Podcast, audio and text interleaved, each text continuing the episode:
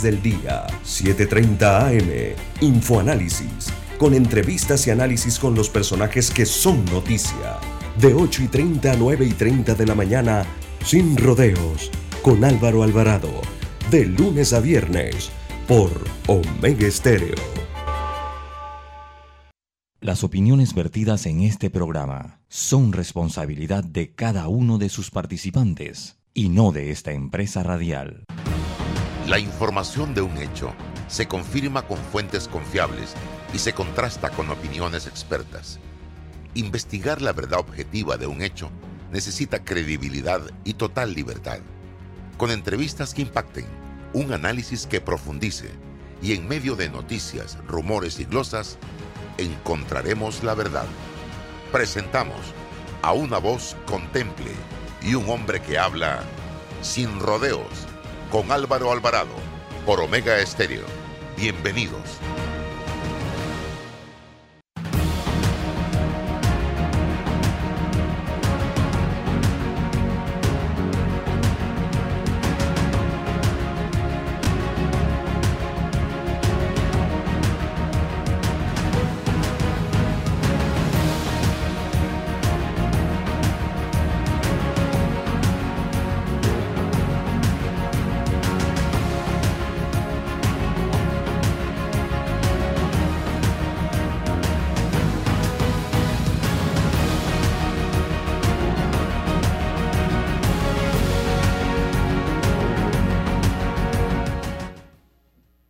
Amigos, tengan todos muy buenos días, bienvenidos, bienvenidos sean todos ustedes a esta, la señal de Omega Estéreo.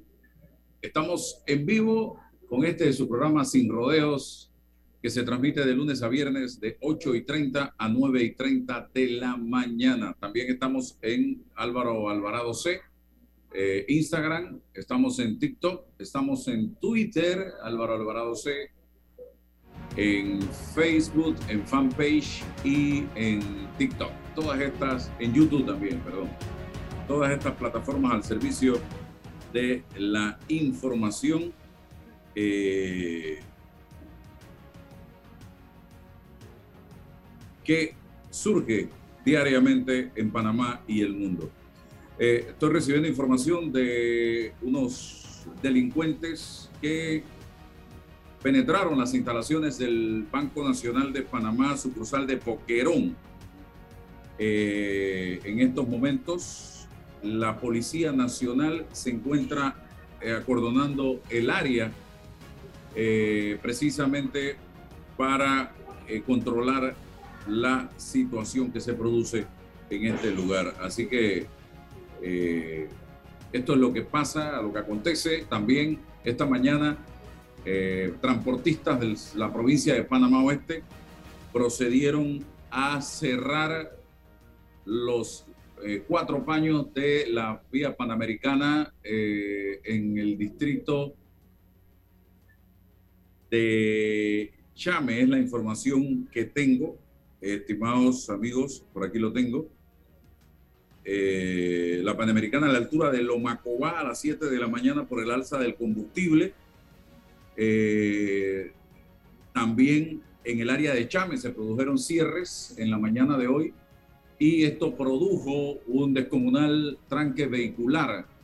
No sé si todavía, a esta hora todavía se está produciendo ese cierre, pero sí fue más temprano en la mañana, eso de las 7, 7 y 30, que se dieron estas acciones por parte eh, de eh, transportistas que lo que están planteando es eh, una disminución en el precio del el combustible.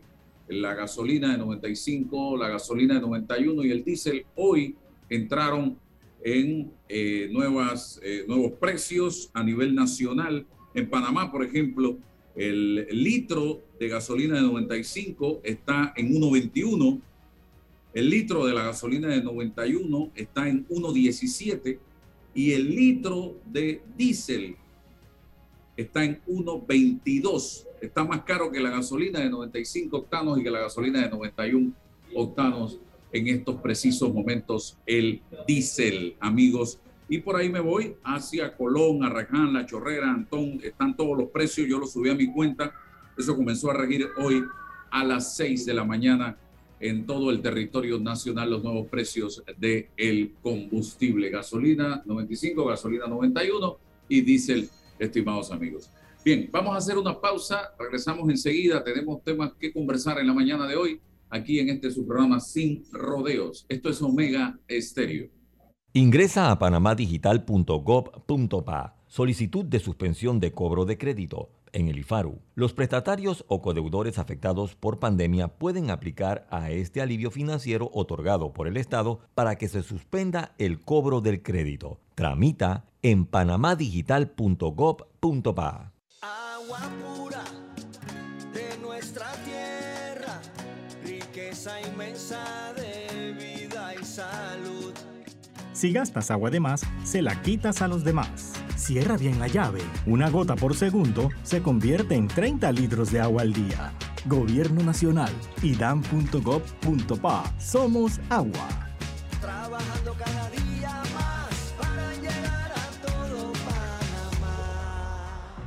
Hola amigos, hoy les contaremos en cuatro sencillos pasos cómo lograr sus metas ahorrando con caja de ahorros. Paso 1. Determina la cifra que puedes ahorrar y lleva un control de tus gastos. Paso 2. Plantéate una meta. Paso 3. Abre una cuenta de ahorros en caja de ahorros que tiene para niños, jóvenes y adultos. Paso 4. No te lo gastes todo y ahorra para el futuro, porque con esfuerzo puedes lograr todo lo que te propongas. Caja de ahorros, el banco de la familia parameña. Eres grande Panamá, abriendo rutas al progreso, caminando hacia el futuro, avanzando en el proceso. Eres grande Panamá, juntos vamos creciendo. Con la ampliación de la carretera Puente de las Américas a Raiján, más de 600.000 familias se verán beneficiadas con una mejor calidad de Eres vida. grande Panamá, juntos vamos creciendo. Un gobierno en acción.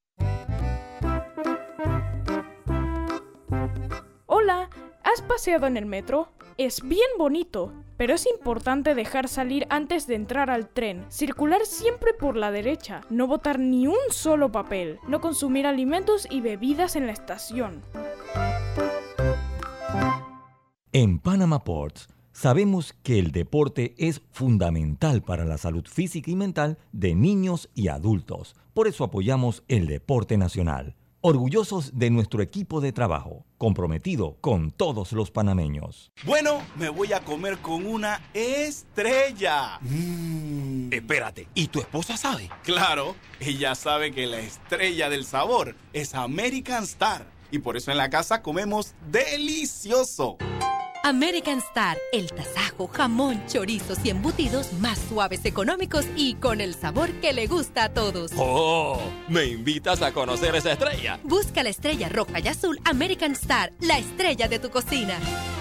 Llegó el pack perfecto de Credit Corp Bank. Con promociones en préstamos personales, tarjetas y ahorros. Del 14 de marzo al 14 de abril. Con excelentes tarifas promocionales, bonos en efectivo, membresías gratis y compra de saldo al 0% de interés. Conoce más ingresando a www.creditcorpbank.com. Visítanos y llévate el pack perfecto. Credit Corp Bank. Cuenta con nosotros. Para develar lo que es cierto, hace falta hablar sin rodeos con Álvaro Alvarado.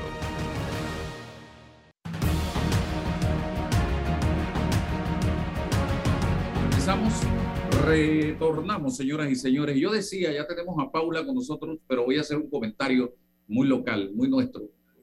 Eh, yo decía que la Asamblea Nacional de Diputados cada día se desconecta más de la realidad del pueblo panameño. Está totalmente desconectada. El pueblo y sus problemas van por la derecha hacia adelante, ellos vienen por el paño de la izquierda hacia atrás. No hay manera de que haya una conexión. Nosotros los panameños en este momento nos estamos enfrentando a medicinas incomprables, incomprables.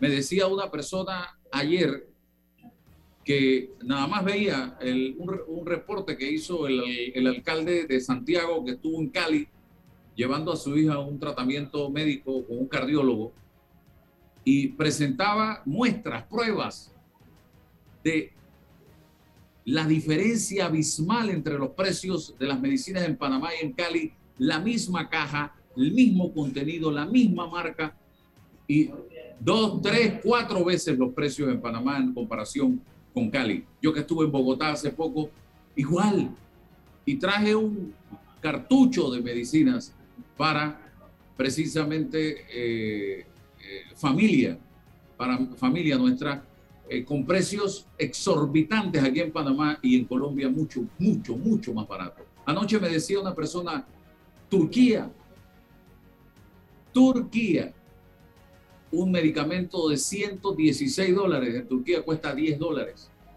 Y yo me pregunto, ¿por qué? Y aquí hubo una promesa, que yo no estoy diciendo ninguna mentira. Y yo sé que estas cosas al gobierno no le gustan, pero yo tengo que decirlas. Aquí hubo una promesa del presidente de la República cuando estaba en campaña, el presidente Cortizo, en ese momento candidato del PRD, que le ponían los micrófonos y él hablaba de la mafia de los medicamentos. Eso lo dijo el presidente siendo candidato, que aquí había una mafia en el sector privado y en el sector público en materia de medicamentos. Aquí dijo el presidente de la República que él iba a bajar los precios de la medicina. Ya va para tres años y no ha hecho nada al respecto. Aquí dijo el presidente Cortizo que íbamos a tener farmacias populares donde se iba a promover el consumo de genéricos, que son muy buenos también, porque es la misma fórmula. Lo único que no es la marca original. No ha puesto una sola farmacia popular. Aquí dijo el presidente que no iba a faltar ningún medicamento y que se iba a hacer compras únicas en el MISA y en la Caja de Seguro Social y tampoco ha sido así. Entonces, señor presidente, usted me perdona que yo les recuerde lo que usted nos prometió en campaña. Pero es que eso lo prometió usted, no yo. Y hoy usted no ha cumplido una sola de esas palabras en el tema de los medicamentos. Y sigue el pueblo panameño pagando el doble, el triple o cuatro o cinco veces el precio real de esas medicinas. Yo tengo que reconocer que por ejemplo, Farmavalio, que no es cliente mío ni nada por el estilo, pero tiene hoy día algún tipo de promoción para los consumidores de medicamentos. Ellos venden por caja, no venden individual, estimados amigos. Y ojalá todas las farmacias del país pudieran ir en esa dirección, pero algo, algo hay que no nadie logra descifrar qué es lo que está pasando, que no se puede fracturar, romper esta mafia que dijo el presidente de la República siendo candidato y que yo no sé si todavía es mafia o ya no es mafia, señor presidente. Bien, nosotros intentamos tener, pedimos una entrevista con el presidente de la República para el primer año del programa en esta emisora en Omega Estéreo y todavía estamos esperando que nos respondan. Venimos hace más de un año tratando de conseguir una entrevista con el señor presidente de la República y estamos esperando que nos respondan. Ya ni siquiera nos responden los mensajes en el Palacio Presidencial. Escribimos y ni siquiera nos contestan. Imagínense ustedes la desconexión que hay con la ciudadanía, porque no es información que me tienen que dar a mí, es para los oyentes, para la gente. Y en mi tweet yo decía, medicinas incomprables, combustible por los cielos, comida cara, insumos agrícolas caros y escasos, energía eléctrica cara, desempleo por las nubes y nuestros diputados que debieran estar buscando fórmulas para hacerle frente a todos estos problemas que agobian a los panameños creando corregimientos, aprobando el día del futbolista, el día de Roberto Durán y ahora el día de la décima panameña, del canto de la décima. Y lo peor de esta última, que el canto de la décima, es que cuando nos percatamos de esto, buscamos y ya esa ley existe. O sea, no tienen nada que hacer, que se van a poner a aprobar leyes sobre la misma ley, porque ya el día del canto de la décima es el 16 de julio. Bueno, salió otra diputada a decir que ella estaba proponiendo para el 16 de julio un, anteproyecto de ley dedicado al canto de la décima. Miren ustedes en la sintonía que están nuestros diputados de la República con la realidad nacional. ¿Qué resuelve dedicar un día al canto de la décima? Y yo soy folclorista 200%, y ustedes lo saben, pero en este momento eso no es prioridad para este país. Yo sueño con ver a la bancada de cambio democrático en vez de estar peleando y aprobando boberías, discutiendo los temas nacionales y buscando alternativas para hacerle frente a estos temas que yo planteo. El PRD, en vez de estar aprobando leyes a tambor batiente y desconectados de la realidad, ver a esa bancada discutiendo, hey, ¿cómo vamos a resolver esto? A la bancada del Molirena, del panameñismo, a la bancada independiente, todos juntos buscando soluciones a los problemas del país. Este no es tiempo de hacer política todavía. No, ya están haciendo movimientos para las elecciones del 24 y no han logrado ni siquiera resolver los problemas a los que se comprometieron a resolver cuando llegaron en el 19 a sus curules en la Asamblea. Entonces, esto es frustrante, señoras y señores.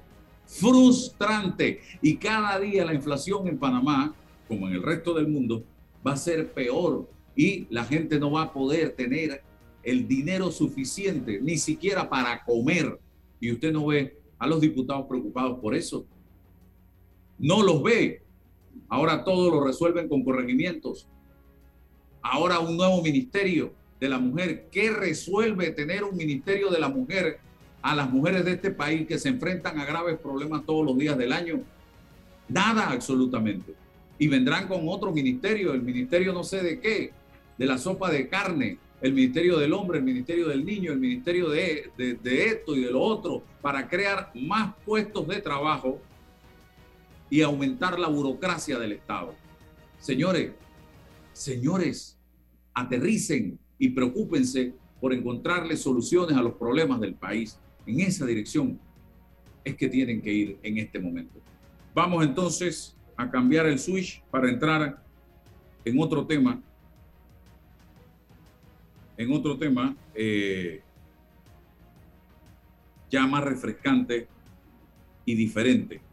Con nuestra amiga Paula Cabalén, ella está, debe estar en Argentina. Estás en Argentina, no, porque tú pareces piloto de aviación, te la pasas por el mundo. Sí, ahora estoy en Argentina. Qué bueno, qué bueno. Iba a pasar a saludarte, pero fue una agenda muy apretada. Relámpago. Sí, sí. ¿Qué tal? ¿Cómo estás? Muy bien, Pablo. ¿Cómo está el combustible por allá por Argentina en este momento? Uh, también, también subiendo, subiendo todo. Eh, bastante. Inflación. inflación, pero tremenda, galopante. Así que hay que ponerse creativos.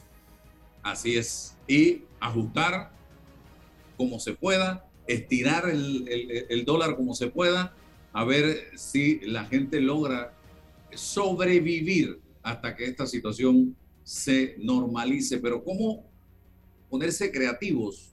Me has llevado hacerte una pregunta. ¿Cómo eh, adoptar la, adaptar la mente a este tipo de crisis y realidad? Ustedes los argentinos tienen muchísima más experiencia que nosotros en todo esto. Recuerdo desde la época del corralito y tantas cosas que les ha tocado vivir a ustedes, han tenido que ser muy creativos. Paula. Sí, sí, la verdad que sí. Mira, a mí se me ocurre, cada vez que me tengo que poner creativa, pienso en mis abuelos que vinieron con mi mamá de pequeña de Italia en barco, como producto después de la guerra, y eh, siempre fueron personas que tenían su huerta, sus árboles de olivo, hacían muchas cosas caseras. Entonces eh, me crié en un ambiente en donde todo era comida casera hecha por mi abuela, después por mi madre. Y claro, la cultura actual, que es mucho más consumista, ¿qué hace? Que uno vaya y, compre todo hecho, ¿no? Todo, la, salsa de tomate hecha, eh, la comida comprada. Y resulta que cuando... Em, en la pandemia sobre todo, tuve que ponerme de vuelta yo en la cocina, ¿no? Pues no viajaba, no nada. Entonces dije, wow, mirá lo que puedo ahorrar. Mirá todo lo que se ahorra por pedir, por salir a buscar, em, por ir a un restaurante. Perdón, voy a decir esto, pero tú tienes un restaurante. A mí me encanta salir a comer, me encanta ir a un restaurante, me encanta desayunar afuera. Y la verdad es que cuando hablo de ponerme creativa es decir, compensar un poco eso. Decir, ok, dejo esto para la salida, para el disfrute y el resto veo cómo hago para no tirar. Hacemos una ensalada de tomate, no la condimentamos, entonces después el tomate lo guardo y lo hago salsa y así. Parecen que son tonterías, ¿no? Y hablaba con un colega de España ayer, que también les está pasando algo similar, porque ellos compran, España compra gas a, Rusia y ahora están haciendo decidieron no comprar por el tema de la guerra. Entonces lo veía muy abrigado, estaba con él dictando un training y digo, ¿qué haces con, con polera?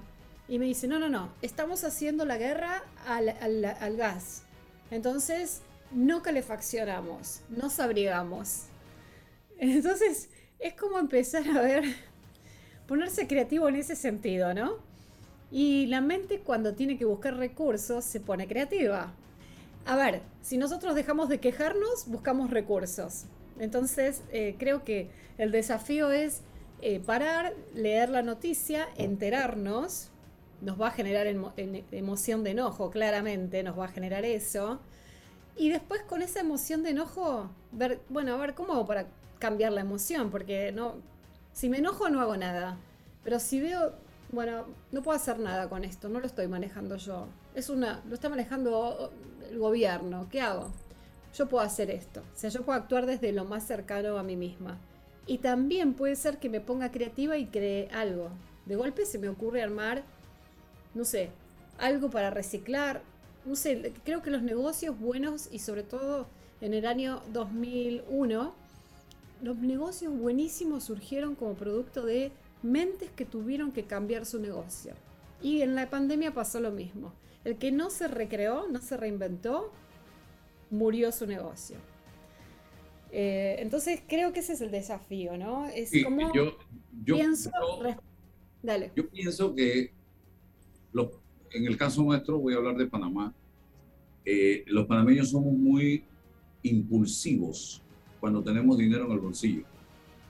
Eh, y compramos y compramos y compramos y compramos lo que incluso no necesitamos.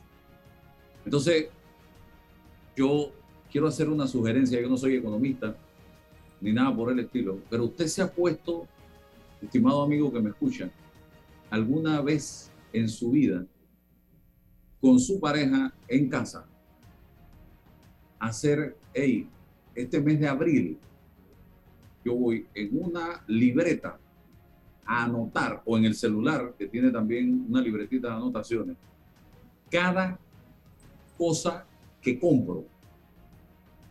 Voy a apuntarlo del 1 al 30 de abril.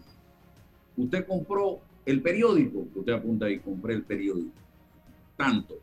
Compró café, tanto de café.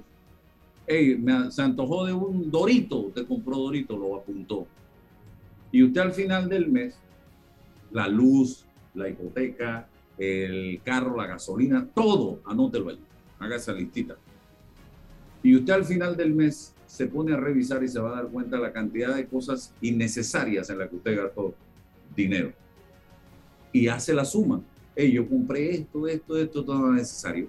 Y ahí va a tener una- un monto de dinero y va a decir, ¿y yo para qué me gasté esa plata en esas boberías? Es más, te sumo algo, te voy a sumar algo. Hace poco yo estaba, yo estaba vendiendo unos cursos y recuerdo que eh, había personas, estaba justamente en, en República Dominicana, y había personas que me decían, ay, pero es caro ese producto, porque son juegos, ¿no? Juegos que te van a durar años, o sea. Y entonces yo hice un cálculo, pasaba una niña ahí ofreciendo hacer manos y pies, hice el cálculo, sumé manos más pies, eh, eh, vale el eh, 80% de lo que vale ese producto que yo vendo. Entonces dije, sin pensar, muchas veces creemos que no podemos hacer una inversión en conocimiento, en crecimiento, en educación, que nos va a mejorar la vida para siempre, pero nos es muy fácil ir al salón. Entonces, yo digo, no digo dejen de ir al salón, pero digo, esto que tú dices, si yo anoto cuántas veces voy al salón, cuántas veces invierto en eso, que es placentero, no lo dudo que es placentero, es lindo, es un mimo para uno. Pero de repente, en vez de ir tres veces, voy dos y eso me queda saldo para comprar o, alcanzar ese objetivo de crecimiento personal. Eh, que me va a dar otras, otros beneficios, ¿no? Y me dice Cecilia, ya yo lo hago desde hace un año. Puse la diferencia y ahora solo compro lo más necesario en despensa y uso personal y ahorro. Uf, esa es otra. Usted va al supermercado y compra por impulso y a las finales yo estoy seguro que se la pasa botando cosas vencidas de la alacena. Ay, mira que se venció esto, que ni siquiera lo utilicé. Además, los supermercados hacen, usan el recurso de eh, tres, si te llevas dos, el segundo producto al 70%. Entonces, el gancho. es el gancho y, si la persona se emociona porque sabe muy bien cómo usar la sugestión, entonces las personas se emocionan y creen que están decidiendo. Y mm. es como tú dices, se llevan dos y quizás ni necesitaban dos. Y otra que pasa con mucha frecuencia, y se lo voy a decir porque me pasa a mí, con las carnes, ya sea pollo, pescado, de carne de res, en fin, vamos comprando y ahí abajo o allá adentro de esa refrigeradora se va quedando producto viejo y se va quedando y se va quedando y no lo vamos usando. Entonces, todo eso usted tiene que en este momento hacer uso de la creatividad, como dice Paula, y todo eso es parte de esa creatividad. Hey, yo no voy a comprar carne hasta que yo no acabe con la carne que tengo en el refrigerador. Yo no voy a comprar hasta que yo no acabe con esto o con aquello. Y yo no voy a comprar más de lo que necesito y de lo que uso. ¿Por qué? Porque después se queda esa lata, se queda ese envase, se queda eso allí y lo tengo que botar. Entonces, todas esas son cosas que, tips que les damos en este momento para que usted trate de ser muy, muy ahorrativo a la hora de eh, realizar sus compras y de invertir su dinero. Haga caso y verá cómo le va, estimado amigo. Bien, Paula, hablemos un poco de la forma en la que hablamos. Sí, que, lo podemos hilar con el tema que, estás, eh, que estamos tocando ahora, si te parece. Sí, cómo no. Explícame. La forma, en la que hablamos eh, construye nuestra realidad. Porque nosotros tenemos una manera de hablar y la manera de hablar genera una creencia. Esa creencia genera una emoción. Yo me emociono cuando hablo de esa forma. Entonces actúo en función a eso. Entonces, vamos al ejemplo, ¿no? Eh, esto que tú estabas diciendo. Estamos luchando por tratar de modificar esto en el país. ¿Qué, ¿Qué emoción te genera la palabra lucha? Porque todo es, estamos luchando por nuestros derechos, estamos luchando por tratar de, subir, de bajar los precios, estamos luchando. Entonces, ¿qué hace esa persona? Sale a la calle y lucha, se pelea con todos. No porque esa palabra que utiliza genera una emoción de lucha, de pelea. Claro. Entonces, al momento de hablar, es importante saber que como hablo, voy a construir después mi emoción y una acción, y una acción relacionada. Entonces, en vez de luchar, es, estoy viviendo algo que no me gusta, pero voy a tratar de encontrar, voy a ir encontrando la solución. El desafío es encontrar qué es lo que sí funciona encontrar, ponerme creativo. Es como salir de la queja de la lucha. Otra es, por ejemplo, no sé si escuchaste la gente que dice, valió la pena el esfuerzo. Y con esta cara, ¿eh? Bueno, sí, pero valió la pena el esfuerzo. ¿Me estás diciendo lo contrario con la cara? Claro, es, estoy siendo víctima, fui víctima de todo lo que pasó, hice un esfuerzo que me mató, estoy pobrecita yo. En realidad es, vale el esfuerzo, ¿no? No vale la pena, es vale el esfuerzo. La verdad que valió el esfuerzo, me esforcé y valió, sirvió. Es como que lo cambio de valió la pena por valió el esfuerzo. Otro puede ser, por ejemplo, si yo te digo, ay, em, Álvaro, la verdad es que necesito eh, poder comenzar más temprano estos encuentros. Entonces yo te estoy hablando de carencia, algo que yo no tengo. Tiempo, quizás. ¿Entendés? Es como te digo, necesito. Si yo digo necesito, es porque no tengo. Y cuando hablo de necesidad, quizás genero en ti, suponte que no tenemos buena relación. Genero en ti tal vez la emoción de, yo no quiero ayudar a esta persona. O sea, para hablar la palabra necesidad es de falta. En cambio, yo puedo decir, eh, Álvaro, requiero comenzar 30 minutos antes. Desde mí se genera también una emoción de necesito es como que me pongo en víctima, necesito, no tengo, es que nadie me ayuda, es que pobrecita yo estoy sola para todo, entonces necesito. Pero en realidad es, me di cuenta que no, que no estoy pudiendo organizarme con los horarios, entonces requiero, hay acción, hay mm. conciencia, hay identificar que no soy pobrecita yo que no tengo tiempo. Y tampoco ponga esta cara de necesito, es que necesito. Porque cuando hablo así, me estoy poniendo en un lugar de no, de no poder personal. O sea, no estoy empoderada desde ahí. ¿Y para qué tengo que estar empoderada en realidad? Para tomar acción. Porque si yo estoy con una postura de víctima, no estoy en postura de responsable. Y para estar responsable también tengo que estar creativa. Otra es, eh, bueno, está bien, voy a hacerlo poco a poco. Poco. Poco es carencia. Poco a poco. Voy a hacerlo. Voy a hacerlo. Y en todo caso, si es algo muy, muy largo, porque es un objetivo de largo plazo, voy a hacerlo paso a paso. Asumo el reto, voy a hacerlo. paso. Claro, lo voy a hacer paso a paso. También porque hay personas que se asustan cuando el desafío es muy grande. Yo siempre hablo del sueño. Para mí, si no tenemos sueños, es como, ¿para qué me levanto? No, digo, tengo que tener un sueño que me motive. Ahora, si mi sueño es aspiracional, hay mucha gente que te vas a encontrar en la vida con que van a decir, qué ambiciosa que sos. Y ser ambiciosa no es bueno.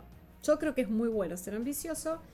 Lo importante es ¿Cuál es el motor de esa ambición? Esa ambición es quiero superarme, es conmigo, es conmigo la ambición, es siempre tratando de mejorarme a mí. Genial. Entonces, si yo me conecto con eso, nunca voy a decir no puedo. Voy a decir yo puedo. Puedo y lo haré paso a paso. No importa el tiempo que lleve, con, si soltando la expectativa. Entonces, Henry Ford saben quién es Henry Ford, ¿no? El creador del auto Ford, de, la fábrica de auto Ford, decía, siempre que creas que puedes o que no puedes, estás en lo cierto. Entonces, cuando nos encontramos con personas, yo me encuentro mucho, mucho, mucho con personas que quieren a veces em, tomar una certificación y que de repente tiene un costo determinado y dicen, no, hace mucho tiempo que lo quiero hacer, pero no puedo. No tengo los recursos, estoy pagando un montón de cuentas, etcétera, etcétera. Entonces, ¿qué les digo yo? Ok, ponete la meta. Fija una meta que diga, para diciembre del 2022 lo voy a haber hecho. Entonces, cuando fijas la meta, actos seguidos hacer lo que tú dijiste recién.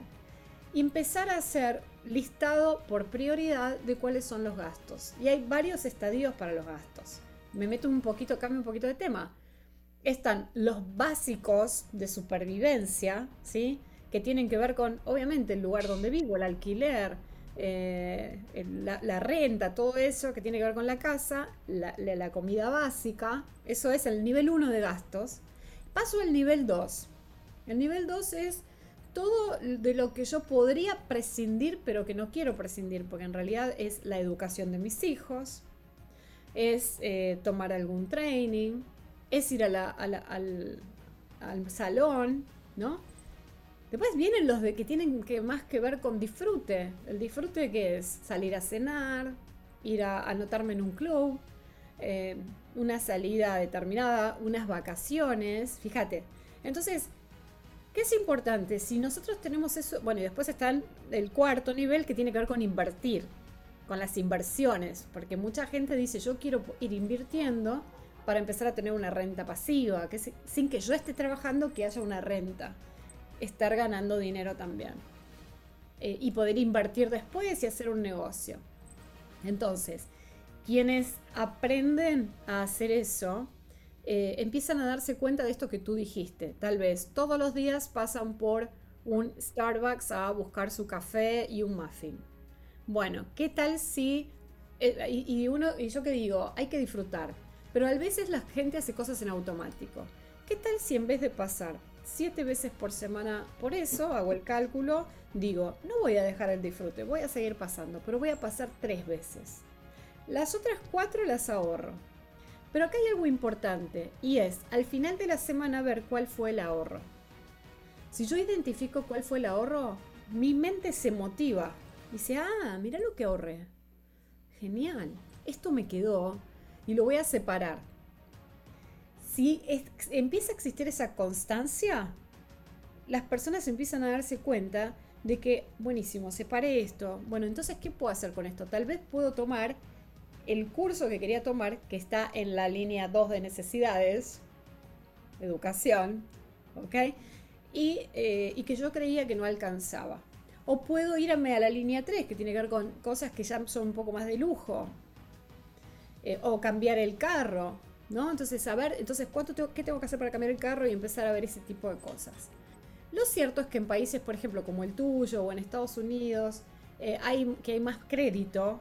En mi país no hay tanto crédito. Entonces, en países donde existe el crédito, las personas se autoengañan porque tienen crédito, crédito, crédito, crédito. Entonces, viven como muy bien eh, y de repente después eh, no llegan al fin de mes porque tienen que pagar todas la- la- todas las cuotas a los bancos, ¿no? Entonces, también es importante tener en Es una claro... burbuja, estás viviendo en una burbuja. Sí, sí. Se ve mucho en la calle eso en Panamá, porque es impresionante y siempre están con las camionetas últimas, está buenísimo. Cuando vuelvo a mi país se ve otra realidad, porque como no tenemos esa realidad del préstamo tan fácil, o sea, el préstamo es para determinado segmento, eh, es caro, tiene un interés altísimo, eh, entonces empieza a ser como para determinado segmento de la sociedad y después también, ¿por qué pensás que hay tanta fintech en Argentina? Las fintech surgieron, hablando de ponernos creativos, como eh, formas de dar eh, acceso a personas que no están dentro del sistema bancario para que puedan pagar de otra forma. Entonces existe mucho el dinero digital y está lleno, lleno, lleno de apps y hay unicornios de fintech. Realmente Argentina es uno de los países especializados en eso como producto de eh, una necesidad de país, ¿no? Una necesidad de darle a las personas acceso a la compra. Entonces, Eh, planteas, eh, intuyo dentro de lo que vienes planteando también una vinculación de la forma como hablamos con el tema de la autoestima. Por algún lado lo encuentro. Sin embargo, eh, y me voy al ego. Yo siempre he pensado que el tener ego no es malo. El tener ego no es malo. El exceso de ego sí es malo. Porque si tú tienes un ego equilibrado, eso te permite tener una buena autoestima en un momento determinado. Y eso es tener una personalidad sólida y equilibrada. Ya cuando tú te crees, como decimos acá en Panamá, la mamá de Tarzán, o después de ti, Dios, ya eso es otra cosa. Eh, Sí. Hablemos de eso, Paula. mira, si me dejas, voy a leerte una frase que me encanta relacionada con el ego. Me encanta, me encanta, me encanta, porque eh, ah, e- es, divina. Es, dice algo así, no existe alguien sin ego. El objetivo de cada uno de nosotros es limitar las situaciones en las que nuestro ego toma el control y gobierna nuestra vida. Viene a costa nuestra, nos maneja y nos ciega. Y ampliar las situaciones en las cuales nuestro ego nos permite crecer, avanzar, aterrizar y nos es útil. Entonces, tenemos que tenerlo, no tenemos que... eh, o sea, la- el ego se va a activar ante otras, ante circunstancias externas. Nosotros tenemos que tenerlos para mostrar, tenemos que tenerlo para, para vivir, para lograr cosas, para tener esta, esto que hablábamos de, de ambición, para saber que todos los que estamos en el mundo tenemos, eh, podemos hacerlo, pero se activa cuando tenemos baja autoestima el ego negativo. ¿Por qué? Porque viene alguien y nos dice algo y ¿qué hacemos? Saltamos para querer defendernos. Y ahí se activó un dolor. No se activó, o sea, si yo me sintiera bien, eso no se activa. Eh, si tengo tiempo, quiero leer un cuento que está buenísimo, que tiene que ver con el ego. ¿Me dejas? Repíteme. ¿Tengo tiempo? ¿Tengo tiempo de leerte un cuento? Sí, claro, claro, por supuesto, sobre el ego. Bienvenido sea. Sí, sobre el ego. Es dos gansos que volaban hacia el sur durante su migración anual, se detuvieron a descansar junto a un lago, cuando de pronto fueron abordados por una rana que les suplicó la llevaran a lo largo de su viaje. Los gansos estaban más que dispuestos a ayudar siempre y cuando, dijeron, la rana pensara en una forma en la cual ellos pudieran llevarla.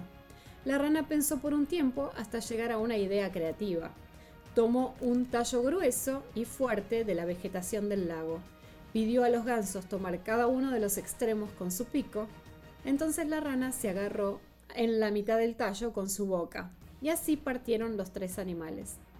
Unos agricultores que estaban viendo la extraña escena quedaron fascinados por el ingenio y gritaron hacia el cielo.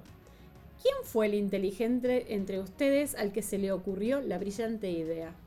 Y de inmediato la rana abrió su boca para contestar. Fue idea mía, perdiendo el control sobre el tallo y cayendo en picada hacia el suelo. Ay, papá. El ego. El ego. Eh, el querer ella eh, Querer mostrar quién fue, quién tuvo la idea. Yo fui el de la llevarse el idea. galardón. Sí. Y eso hoy, hoy eh, le llamamos un ego y le llamamos taquilla. Mucha gente taquillando, tratando ¿En de? No sabía que le llamaban así. y tratando de a veces hasta demostrar lo que no son en un momento determinado. Eh, pero hay ego positivo y ego negativo entonces. Claro, claro, pero es como todo. A ver, todo hemos- todas las cualidades que nosotros tenemos, o sea, todo, todo lo que nosotros tenemos dentro nuestro es positivo o negativo dependiendo de cómo lo usemos. Como hablábamos el otro día, ¿la arrogancia puede ser positiva? Y depende, si mi arrogancia está mostrando una inseguridad, no. Pero si de repente me le- muestro ah, seguridad, que puede verse como algo de arrogancia, bueno, eso no está mal. Estoy mostrando seguridad. Ahora, cuando las demás personas ven en nosotros eso como negativo, ¿cuántas veces sucede que, sobre todo en las marcas, ahora que está tan de moda esto de la marca personal, ¿no? Muchas personas que no están, eh, eh, no tienen esa elaboración de quiénes son conscientemente, no saben realmente quiénes son, entonces copian un poquito de acá, un poco de Álvaro, un poco de Paula, un poco del otro, copian, copian, copian. Y después lanzan su marca personal. Y cuando la lanzan, no, no- no transmiten quiénes son, ¿no? Entonces tal vez ahí salta arrogancia, algo de egocentrismo, saltan porque están agarrando recursos y no saben quiénes son.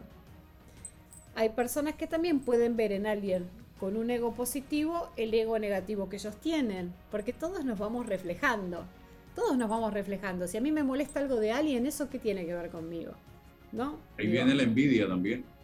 por supuesto. o sea, la envidia es yo no quiero que te vaya bien. De hecho, yo quiero que te vaya mal. Eso significa la envidia. Pero ¿por qué alguien quisiera que a ti te vaya mal? porque no encuentra el recurso para que a él le vaya bien. Entonces, si envidia es porque está sacando fuera una emoción propia.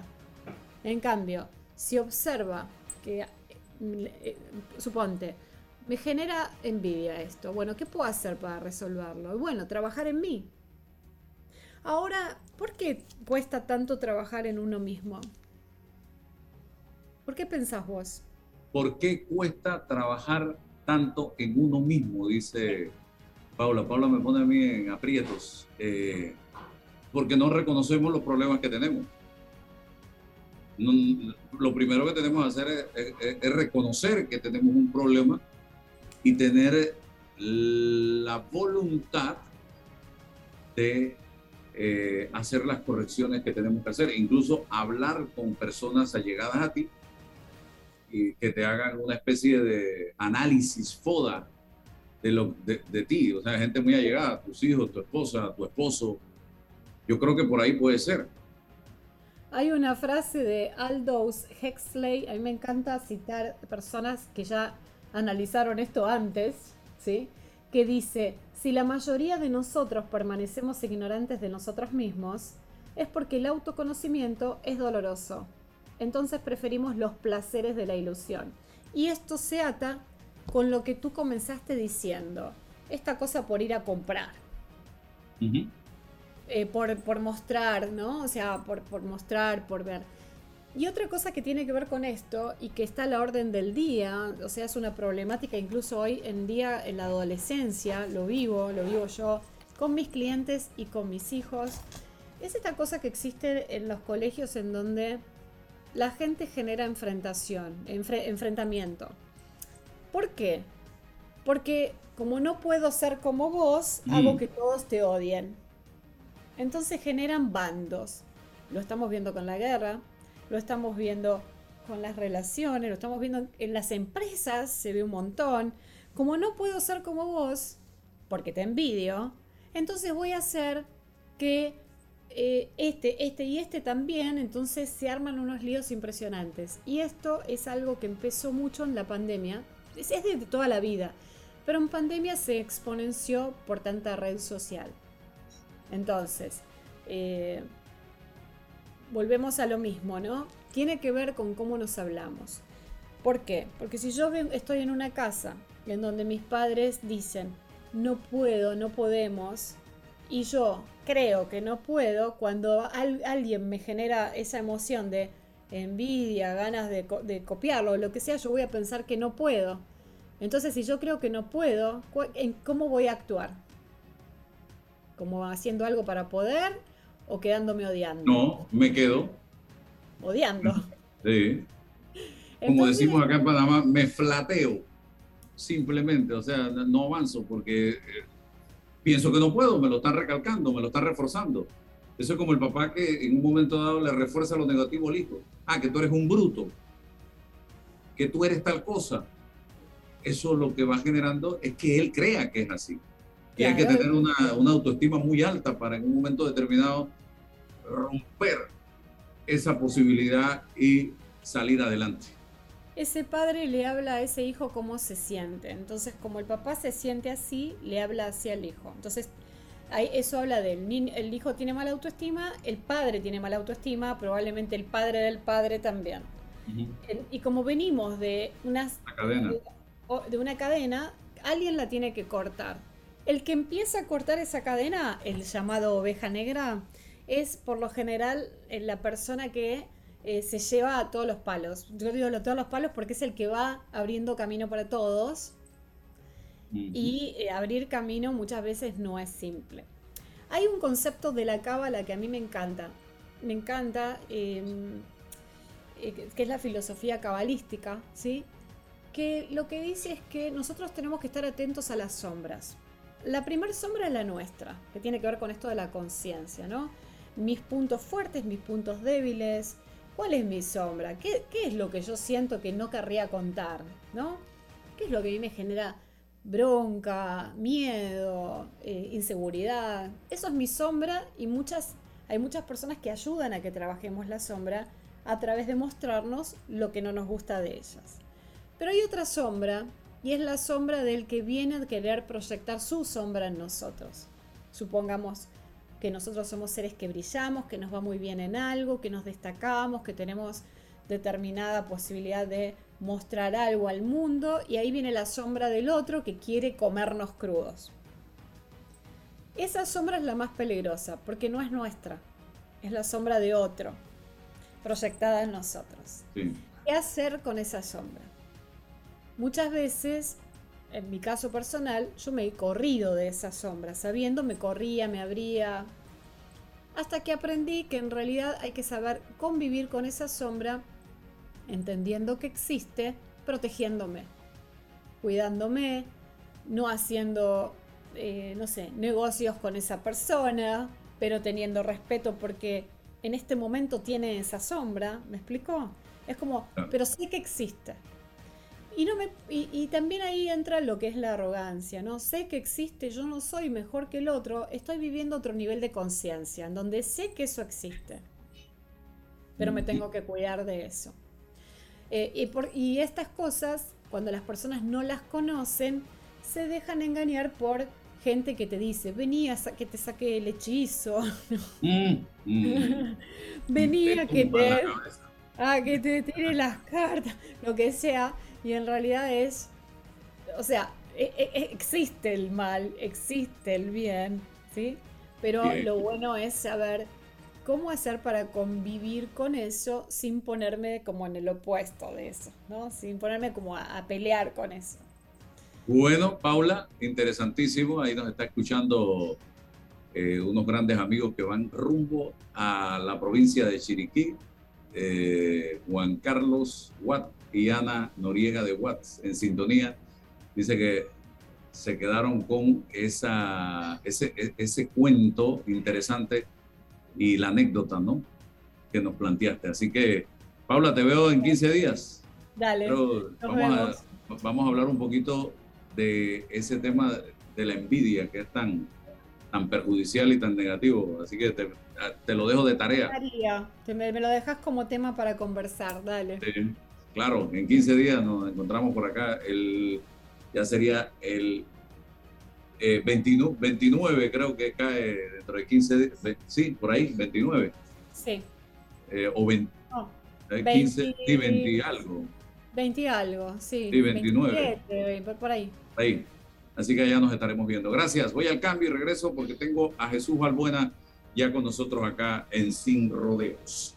En Panama Ports Sabemos que el deporte es fundamental para la salud física y mental de niños y adultos. Por eso apoyamos el deporte nacional. Orgullosos de nuestro equipo de trabajo, comprometido con todos los panameños. Hola amigos, hoy les contaremos en cuatro sencillos pasos cómo lograr sus metas ahorrando con caja de ahorros. Paso 1. Determina la cifra que puedes ahorrar y lleva un control de tus gastos. Paso 2. Plantéate una meta. Paso 3. Abre una cuenta de ahorros en caja de ahorros que tiene para niños, jóvenes y adultos. Paso 4. No te lo gastes todo y ahorra para el futuro, porque con esfuerzo puedes lograr todo lo que te propongas. Caja de ahorros, el banco de la familia parameña.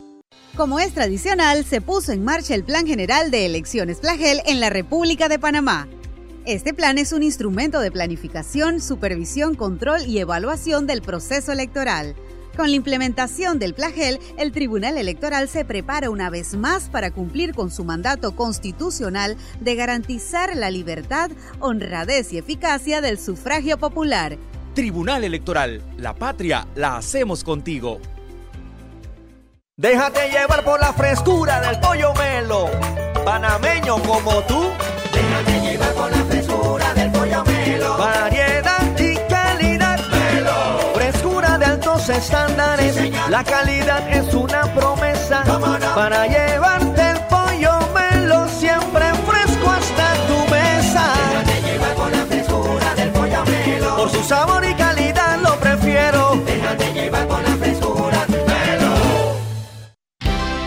Eres grande Panamá, abriendo rutas al progreso, caminando hacia el futuro, avanzando en el proceso. Eres grande Panamá, juntos vamos creciendo. Con la ampliación de la carretera Puente de las Américas a Raiján, más de 600.000 familias se verán beneficiadas con una mejor calidad de vida. de Panamá, juntos vamos creciendo. Un gobierno en acción. Dale a tus proyectos calidad con Cemento Chagres, 100% panameño comprometido con el país y su gente. Cemento Chagres es la base del crecimiento ofreciendo calidad en todo el país. Somos el cemento que nos une. Cemento Chagres, un cemento de calidad 100% panameño comprometido con el medio ambiente y las futuras generaciones. Está escuchando El Temple de una voz que habla, sin rodeos, con Álvaro Alvarado.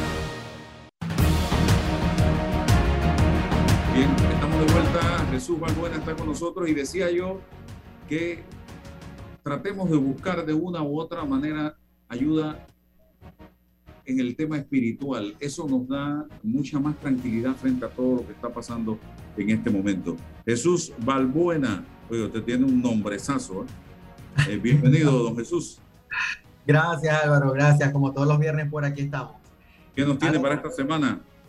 Eh, estuvo una tuvimos una semana bastante movida. Eh, yo no me dejo de sorprender de todo lo que está pasando ahorita en redes sociales. Eh, Hablábamos el viernes de este caballero que estaba planteando la, el emprendimiento de desarrollar una nueva plataforma, porque Twitter, a juicio de él, eh, no respetaba la libertad de expresión y ahora él es el accionista a nivel individual mayoritario de Twitter.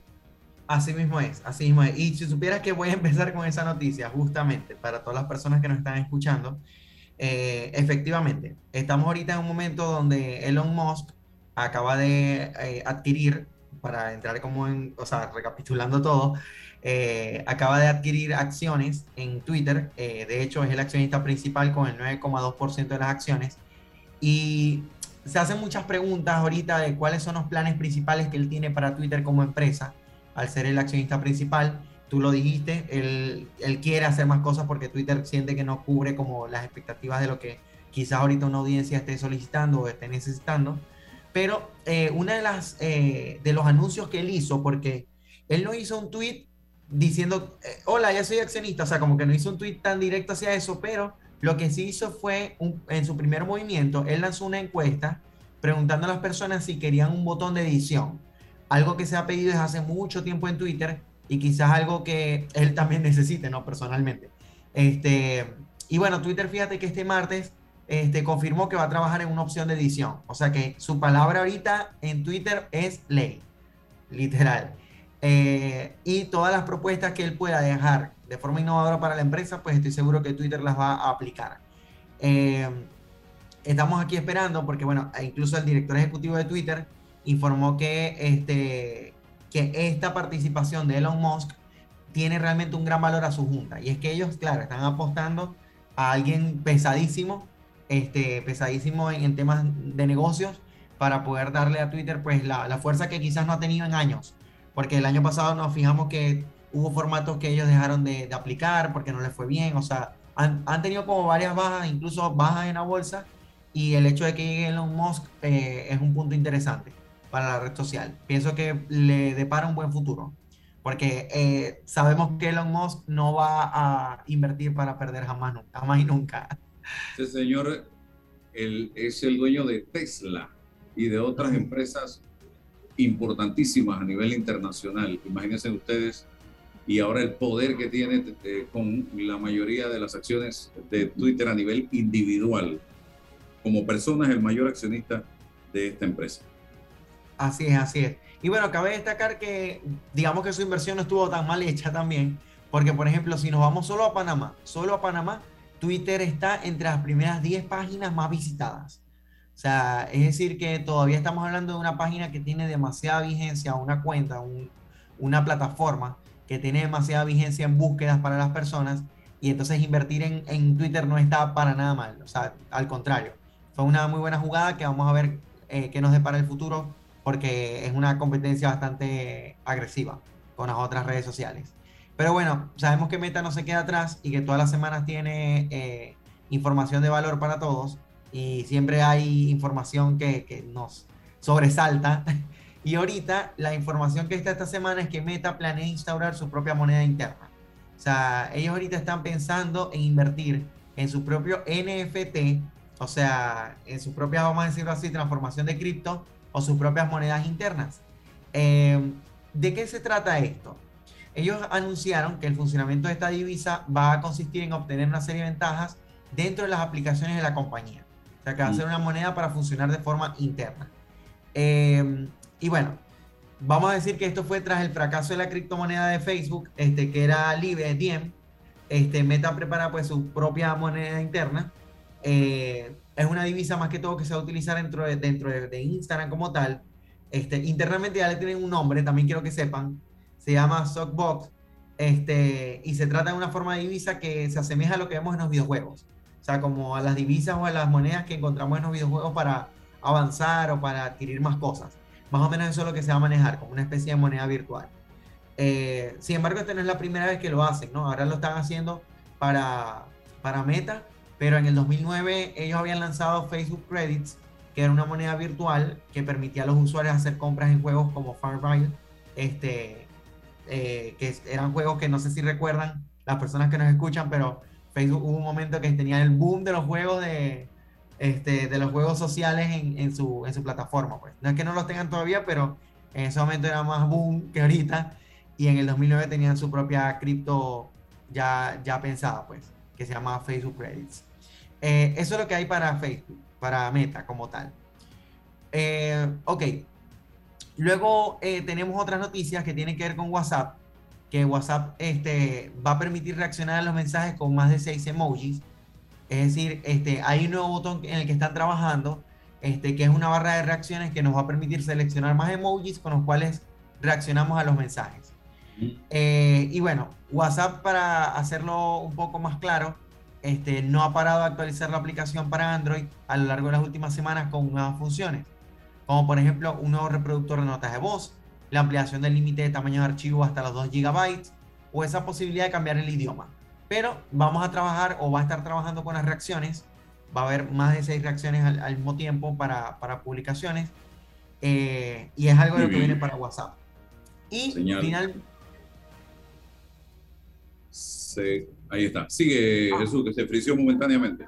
Ah, perfecto, perfecto. No, bueno, me refería a WhatsApp que va a ir trabajando en esta actualización y quería comentarles sobre la última noticia, que es que por fin, al fin, Instagram superó a Facebook por primera vez en usuarios, mientras WhatsApp sigue siendo la más, eh, la más usada. Este, Facebook ha presentado un descenso de usuarios, Instagram más bien ha presentado un incremento de usuarios y estamos hablando de que en el mundo ya Instagram está prácticamente cercano a igualar a Facebook con respecto a usuarios este, por la baja de uno y las altas de otros. Al final es la misma empresa, pero son dos redes distintas. ¿Qué ha pasado? ¿Se está envejeciendo Facebook? ¿Es Como eso lo que opción- está pasando? Como opción, sí. De hecho, Facebook se mantiene en muchos países, no digo todos, porque hay países que utilizan más Facebook que otros, pero en muchos países se mantiene porque sabemos que el administrador de anuncios de Facebook nos ayuda a trabajar cosas para Instagram, o sabemos que para configurar cosas en Instagram o algunos elementos necesitamos obligatoriamente Facebook. Entonces, Facebook se ha mantenido, digamos, por ser una eh, red de la cual dependemos para hacer otras cosas en otras redes. Entonces, eh, no digo que esto pase en todos los países, pero es algo general y es cierto que el uso de Facebook ha bajado en líneas generales, aunque es la red que tiene usuarios por excelencia, este, sí es la red que está ahorita bajando en usuarios también en cuanto al uso, al uso diario de la propia red. ¿Corre el riesgo de desaparecer? No. Porque ellos, ellos eh, digamos que por lo menos no, no, por el, no por este tiempo, no por ahora, eh, porque ellos han garantizado totalmente que Facebook tenga un ecosistema tal que todos los productos que ellos eh, han lanzado de forma digital dependen absolutamente de lo que Facebook hace. Entonces eso genera como una, digamos, como una codependencia con Facebook que hace que la red no se vaya a morir, por lo menos por un tiempo largo. Está casada entonces con todo lo que ellos hacen. Está casada. Yo siempre digo que es un mal necesario. Facebook es un mal necesario. Bueno, Jesús, ¿algo más que quieras agregar? Sí, eh, bueno, lo único que quiero decir es que Instagram ha sido bastante sincero y este, ha hecho un poco más difícil. Tú sabes que, y bueno, todas las personas que nos escuchan, que hace algunas semanas yo anuncié que Instagram estaba empezando a pagar por publicar Reels, que ya esto en Estados Unidos ya estaba vigente. Pero Instagram, así como ha abierto esta oportunidad, también ha hecho un poco más difícil que algunos influenciadores ganen dinero por publicar Reels. Y es que eh, los creadores pues, pueden ganar miles de dólares o de euros por publicar, este, pero Facebook este, o algunos influencers eh, anuncian que cada vez es más difícil ganar la cantidad máxima que ofrece la red social. Este, y que aunque la red ha estado como incentivando con, o sea, con programas de bonos, entre otros, este, al final es un clamor popular, vamos a decirlo así, de los influenciadores que han sentido que versus otras redes sociales, todavía con Instagram no se monetiza tanto, porque hay otras redes que monetizan más. De hecho, se habla de que eh, hay como un máximo, un tope, que Instagram está manejando como que son de 8.500 dólares, este, si los Reels acumulan más de 9,28 millones de visitas. O sea, sigue siendo de una forma u otra más rentable quizás la monetización en Facebook, en YouTube, que por ejemplo en Instagram. O sea, todavía Instagram tiene muchas cosas que mejorar eh, para darles como beneficio a sus creadores de que puedan generar dinero a través de, a través de esto. Y por supuesto, ampliar a que otros países como Panamá u otros que todavía no lo tienen podamos tener la opción activa. Bueno, gracias don Chucho Balbuena por estar con nosotros en el día de hoy, también a Paula y a todos ustedes que son parte importantísima de este programa que se transmite de lunes a viernes. El, el lunes, si Dios nos da permiso, estaremos nuevamente con ustedes. Gracias. La información de un hecho se confirma con fuentes confiables y se contrasta con opiniones expertas. Investigar la verdad objetiva de un hecho necesita credibilidad y total libertad. Con entrevistas que impacten, un análisis que profundice y en medio de noticias, rumores y glosas,